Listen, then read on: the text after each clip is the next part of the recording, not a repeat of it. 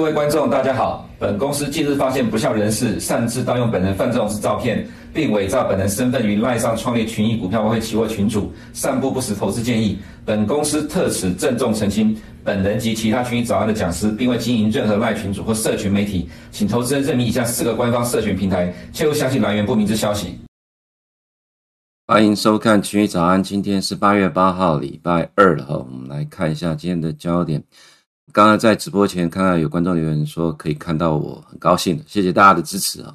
我这个礼拜五就开始休长假了啊，那明天不是我礼拜四我还会再做直播，礼拜五就休长假，到八月下旬才回来。这边跟观众提醒一下，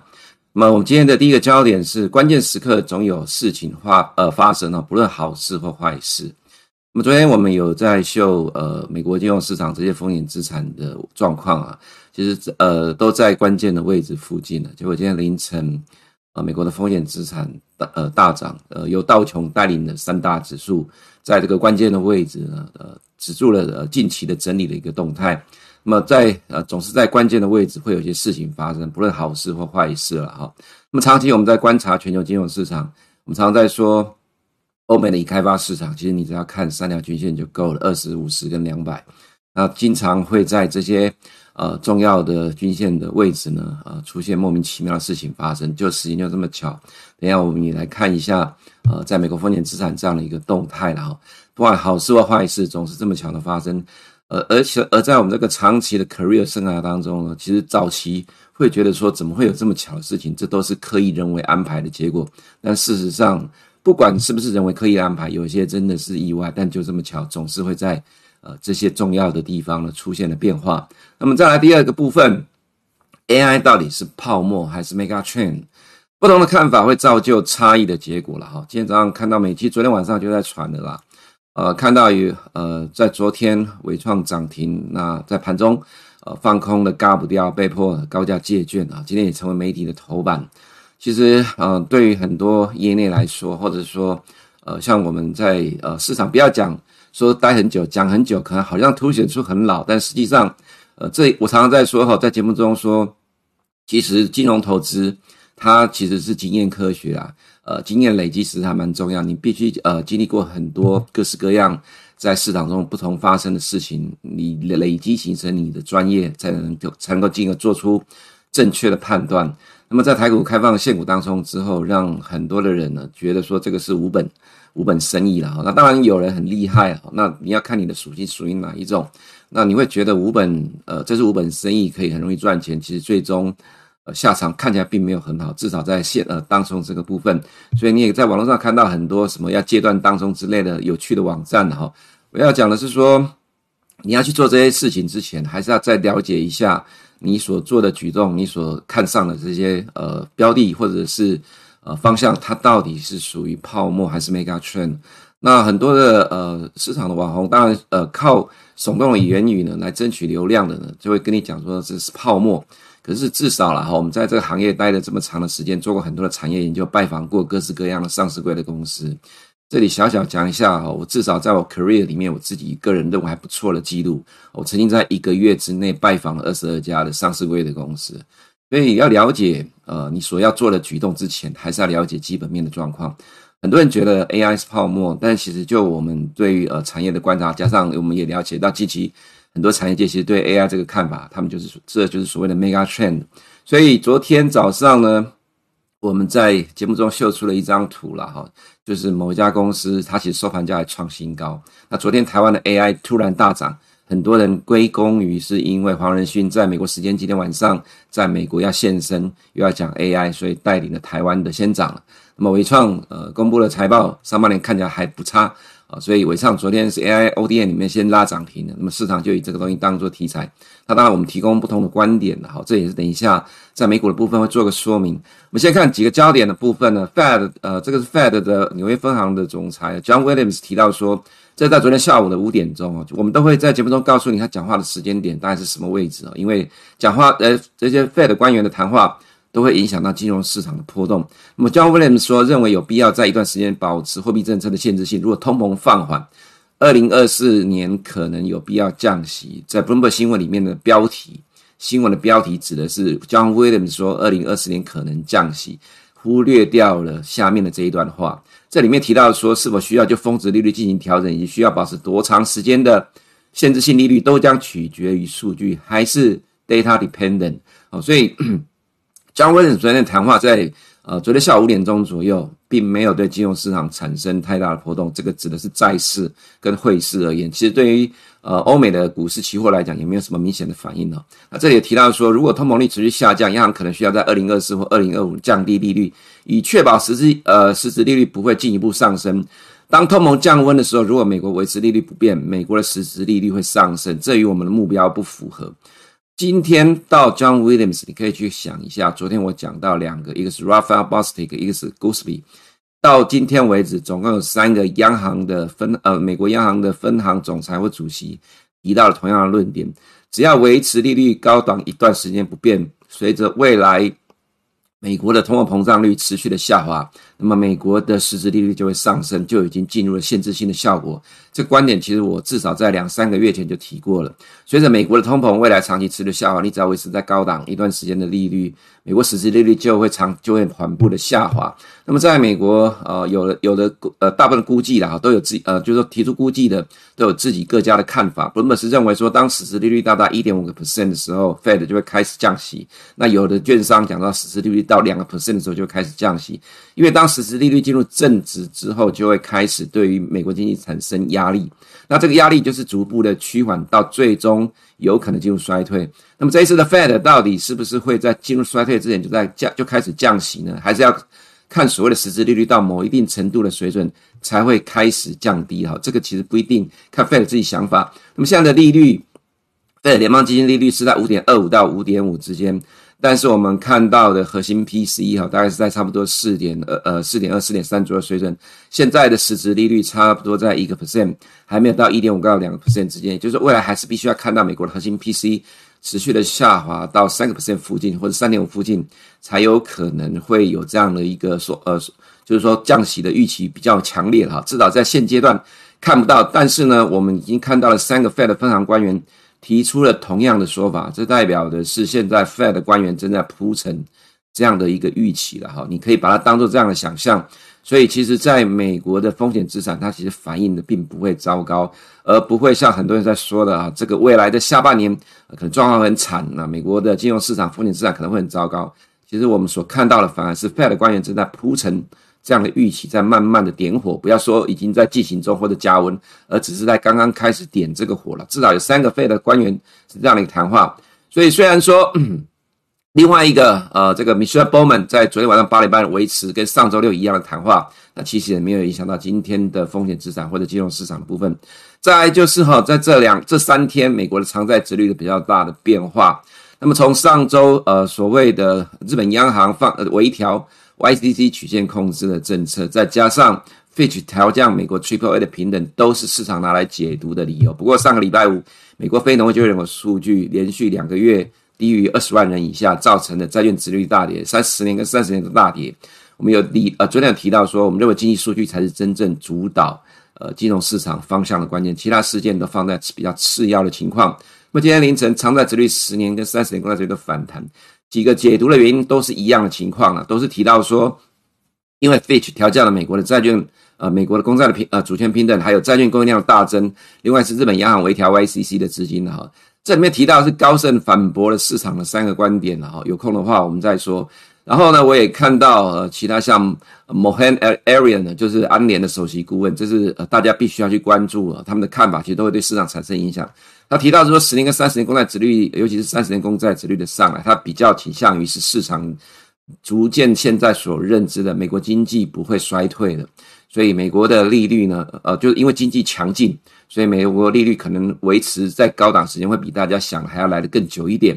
所以造成长债殖率的反弹，这都可以当做参考。不过我们认为了哈，其实刚刚所提到的美国的实质利率对美国经济产是不是产生开始负面的冲击，呃，进而影响到经济衰退，呃，造成经济衰退的话，那才是真正呃影响 Fed 动态的关键了哈。那么在这两天的长债的波动之后呢，高盛、Morgan Stanley、JP Morgan 纷纷建议买进美国的长债，这你就自己参考吧。我只是提供。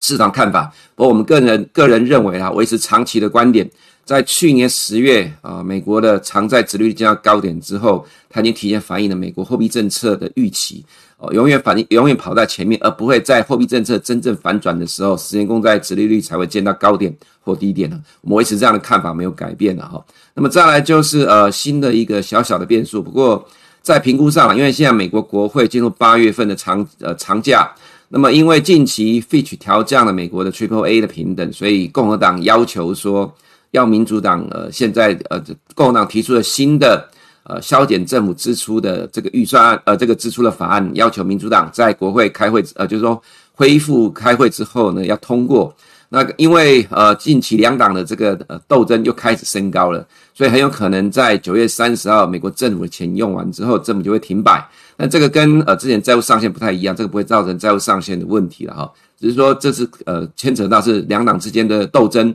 然后对于呃政府拨款，因为现在众议院还是共和党在掌控的，但是这只是呃提呃就是说在新闻上的效一个效果，我们认为对市场影响并不大了哈，那可能会接会变成接下来媒体的焦点，这就像什么哈？今年以来很多次很多呃大空头提出了很多的观点，到最后变成市场讨论的焦点。但最后时间到了都没有发生。最典型离现在最近的一个例子，就是很多人跟你讲，债务上限一旦通过之后，就是美国暴跌的开始，因为财政部大量发债，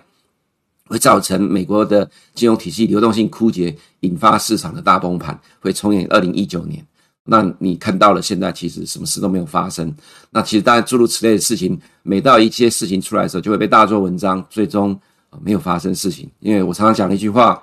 呃。其实，投资人会在历史中里面找答案，并进而学习，去找出新的方向出来。即使是包括在以前犯错的中央银行 Fed 也一样，会从历史中去学习，呃，从过去的经验中，呃，得到教训之后再做出改变。所以在这一次的美国财政部大量，呃，六月大量发债之后，并没有出现大家所担忧的现象了哈。再来就是我们看到，呃，其他市场，呃，其他一些动态的部分。这是 Bloomberg M-LINE 的调查，这个其实我觉得参考就好。这其实提到还是部分呃大部分投资人对于美国经济看得比较保守，在二零二四年大概有百分之二十的几率会看到呃会就呃就会衰退的情况了哈。那这个状况呢，我个人也觉得说你就参考吧，因为毕竟呃现在其实主流的看法会是，如果一旦出现呃衰退的情况的话，Fed 可能被迫不呃被迫降息，大概会有这种情况。那么再来就是我们看到其他部分哦，在礼拜四晚上公布的 CPI 啊，Cleveland 的预期是三点四二。那美国十年公债殖利率呢，在今天盘中的动态很有趣哦，在昨天晚上五点钟左右，John Williams 说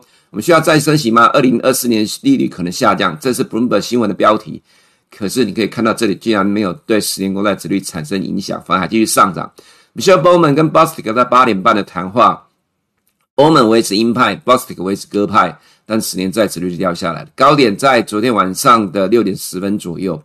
我看的结果，我认为是这个部分啦。欧洲时段，德国跟英国的十年公债殖利率上涨，带动了美国十年公债殖利率。你可以看到呢，这里是在欧洲时段，这里欧洲呃德国跟英国十年公债殖率是一路的涨上来的，其实是亦步亦趋。那么到了美国时段，美国的呃美国的公债殖率反而缩小了涨幅了。所以我会用这样的一个角度来解读，美国的公债本来就会有自己内部跟外部的因素影互相交互影响，G7 的公债殖率都会互相影响。在礼拜一，美国财政部也宣布有拍卖大呃这个大量的长年期的公债，但是呢，在美国的时间之后，其实反而殖利率是没有动的，所以我会把它当做是一个短期的反弹了哈。这是在呃殖利率所看到情况。同样的美元也是一样了哈，这个呃 Fed 的官员谈话并没有对债券殖利率产生明显的影响，呃，对这美元产生明显的影响。那么，尤其是在我们看到美国的动态的部，呃，利率的动态的部分，呃，这个部分呢，比礼拜一昨天我们讲的，在今年年底增加了零点零一个 percent，反而是在明年年底，呃，减少了零点零二 percent。所以你看到的常债殖利率反弹，但是其实市场对于利率的预估并没有变化，甚至还稍微的小掉。所以我们会认为，其实，在常债殖利率波动并没有影响到现在整个金融市场的变化。如果说从终点利率预估来讲，英国的反而持续的降低，美国也是维持横向的震荡了哈。所以在今年年底这边大概都已经底定了，不会什么太大的改变。所以出现在债券殖利率里面，两年债殖率今天是跌的，虽然跌的幅不大，呃，跌不大。那么十年跟三十年就是一个短期的反弹而已。不过，呃，我们看到美元的走势了哈，在盘中是一度的涨上，到收盘就变成小涨，现在就是一个持呃持续的区间的震荡。我们也说过了，现在就是经济成长相对论的结果。来去主导美元的走势。未来应该会是进入一个区间震荡情况，就看礼拜四的美元呃这个 CPI 数据能不能把美元把这一波的反弹再打下来，做一个区间的整理哈。这是呃本周的焦点，要看美元的动向。那么再来就是我们看到风险资产很有趣的情况，一样我们把亚欧美国来做比对，呃，橘色这条是香港，昨天呃仍然有影响到一些呃这个已开发市场的期货亚洲盘的走势，只是不明显。我们看到昨天两个关键的位置哈，在昨天八点半的时候，这是道琼的期货快速的拉升，Michelle Bowman 维持鹰派，Bostic 维持鸽派，显然在开盘之前。美国的道琼期货呢，就先拉起来了。但是我们可以看到，在这个地方，在晚上十二点，凌晨十二点的时候，黑色的这一条是纳斯达克一百的期货来到了盘中的新低。这个地方，那呃，美国科技股指数是跌下来的，可是你却看到的是道琼一路的拉起来，把呃这一条浅绿色的 DAX 呢，从盘下也拉到盘上收盘。结果到呃今天凌晨之后，美国的科技股原本从原本的下跌。一路的被拉起来，到底谁有这么大的本事，在美股大涨之中把科技股拉到一度的下跌？我们来继续往下看，这是 Apple 了哈。昨天盘中的走势，粉色的这一条是 NDX，你就可以看到 Apple 的股价呢是绿色的这一条，它昨天还是延续的上个礼拜五财报公布之后的走势。不过在这里面呢，你可以看到在凌晨是呃 NDX 比 Apple 先见到盘中低点之后。这里就上来，Apple 反而还落后。这里就是被美国的金融股还有道琼成分股所带起来的。所以，当这里有坏事，也就是 Apple 财报发生的时候，结果却被其他的好事所稀释掉、抵消掉了。这个好事呢，就等一下我们再看了哈。所以，这是今天的风险资产的动态。原本你在昨天我们也看到了啦，就是在技术面的部分，的确就是一个关键位置，而且也看到。VIX 呢，出现了自三月八号 SVB 倒闭事件以来比较强的走势，但是啊、呃，这样的一个投资人积极避险，却又被美国的财报打了一耳光，又被 AI 打了一个耳光，你怎么不说美国的风险资产这么强呢？其实真的这样的凸显出来的状况还真的蛮强的。我们再继续往下看，欧洲市场其实没有什么太大的波动了哈，就是跟着美国在走。你可以看到昨天的。美国大涨，它其实是把原本下跌的欧洲股市都带起来，变成小跌而已。所以焦点还是在美国。另外一个是在上个礼拜公布，呃，上个礼拜我公布财报的 Amgen，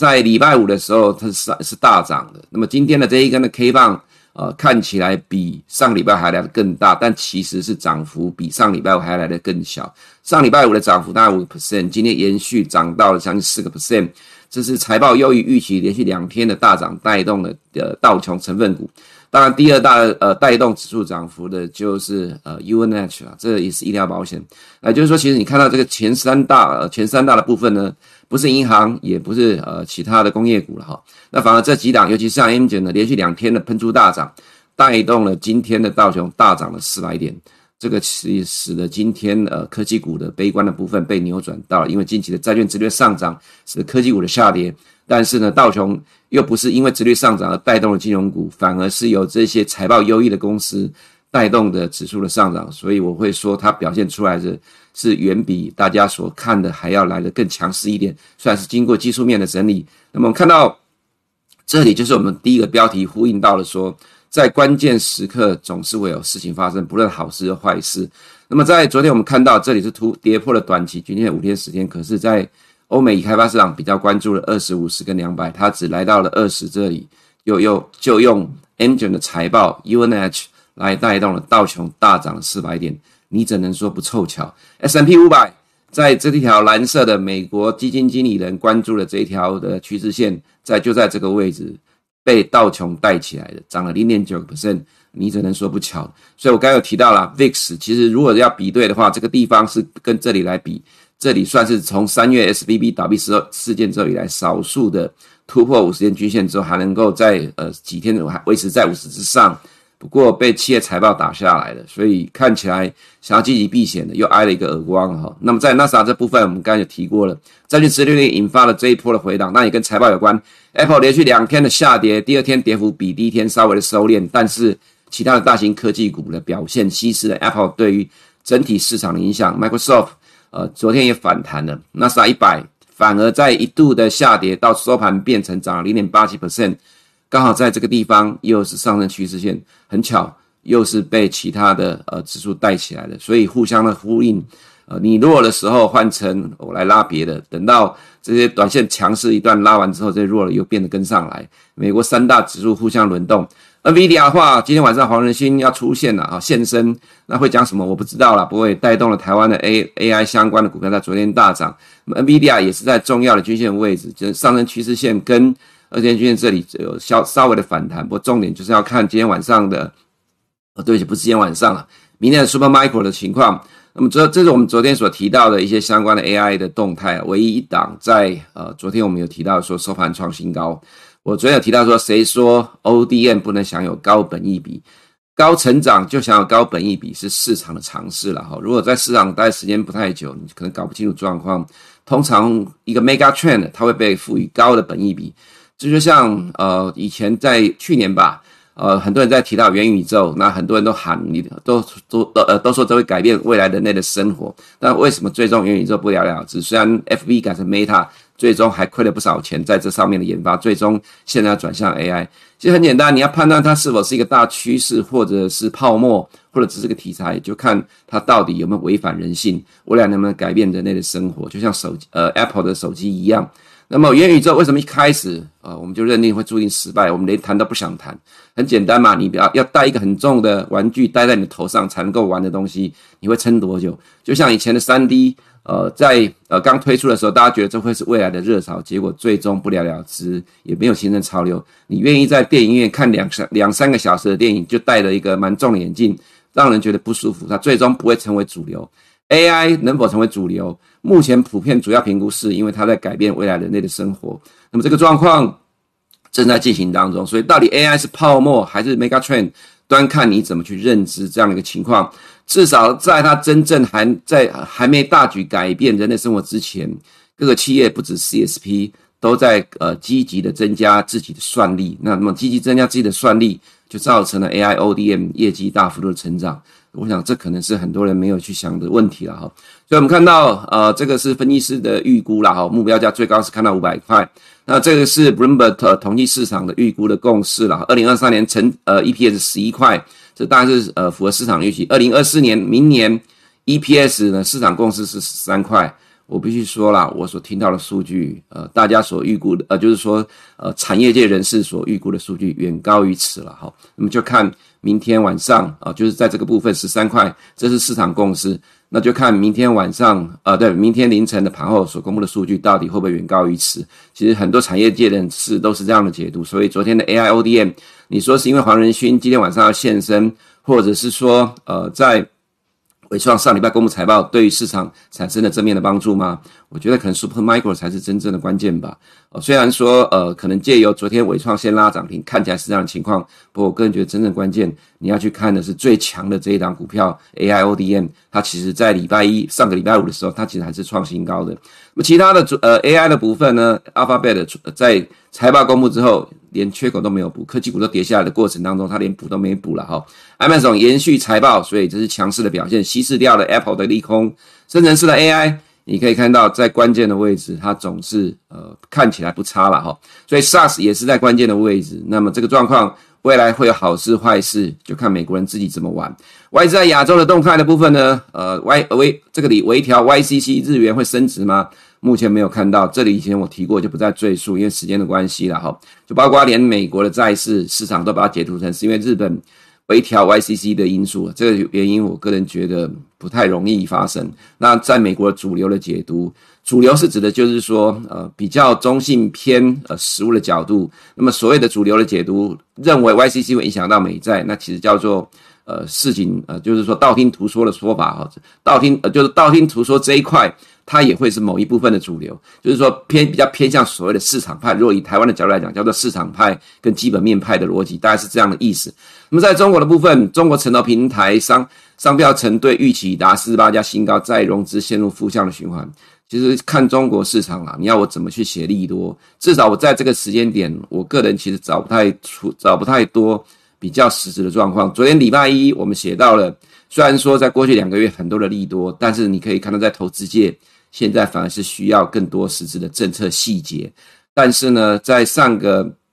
礼拜五国呃呃中国的官方开了一个会议，但是呢，并没有提出很多政策的细节，被问也是没有呃细节出来，所以对于礼拜一的市场并没有产生太大正面的帮助。那么今天凌晨 ADR 下跌，呃，我们看到恒生科技指指呃科技股指数跌了零点零五 percent。呃，本周美国是否会宣布对于中国的制裁？你要去关注这个部分，这是第一个了哈。第二个，地产股是重要的观察指标，重挫了三点三五 percent。呃，总是这么的不赏脸，对于官方不赏脸，所以我会觉得比较中性一点看待这个市场。如果你要 trade，那比较建议短线可能比较安全的哈。这个市场就我自己长期的感觉，我觉得比较难有长期的趋势，因为你可以看到的是外资并不太感兴趣。其实，在短线玩一玩之后，就慢慢的不玩了。那么这个市场如果没有外资进来搅和，看起来就是一滩死水了。至少目前是这个状况。那么回到台湾的部分，美国时间八月八号盘后，Super Micro 要公布财报，会有超越市场预期的乐观，激励台湾 AI 强烈反弹。昨天有纬创领先涨停，带动台湾的 AI 相关股票全面的喷出的大涨，所以带动加权指数涨零点九 percent。总是这么巧，在这个地方是台湾的五十天均线，因为已开发市场看五十天均线，所以我看五十天均线。本地是看六十天均线，其实这个位置也是在六十天均线，所以大家都说有手。那有手之后呢，就是由 AI 来带动了哈。SMCI 的财报乐观，预期激励的买盘先卡位。AI 不死多头就能续命，但 O OTC 反应没有加权指数来得更大，因为他们 AI 概念股都是大型科技股，所以自然会反映在加权指数。这里面的逻辑当然没有改变，但是呢，早在四月最后一周，当时我们就提到财报的效应跟。在这里的时候，还有 OT 在这里的时候，我们提到财报的效应，呃，有可能会对市场产生影响啊。不过至少到目前为止来看，呃，财报效应有反映在个股上面，对整体市场的影响看起来并可能不会如这边来的大。原因在于，呃，接下来就是我们所讲的重要的事件，那你就看明天凌晨 SMCI 的财报内容到底有没有远超过市场预期。如果真的像业界人士所说的那样的恐怖的数据，那我个人觉得很有可能，呃，在昨天放空被嘎的投资人，可能你还是小心一点会比较好，因为毕竟在长期的市场经验当中，其实我们常在说，永远有人比你早知道，但是你绝对不会是那个呃最早知道的人，市场永远都是这些最早知道的人在决定的。如果昨天能够只是因为黄仁勋昨今天晚上要现身，只是因为纬创。还差强人意的财报就能让它全部的冲上去，我个人倒觉得呃没有这么大的力量哈。最主要还是要看明天凌晨到底这个 AI ODM 现在是有多么的乐观，会让 Alexia 在昨天把 NVIDIA 的目标价调高到一千块，把 Supermicro 的目标价调高到五百块，我们就拭目以待，看明天凌晨到底会有什么变化出来。以上是我们今天群益早内容，我们明天见。如果你不想错过最新市场动态，记得开启小铃铛并按下订阅。此外，我们在脸书、YouTube 以及 Podcast 都有丰富的影片内容，千万不要错过。每日全球财经事件深度解说，尽在群益与您分享。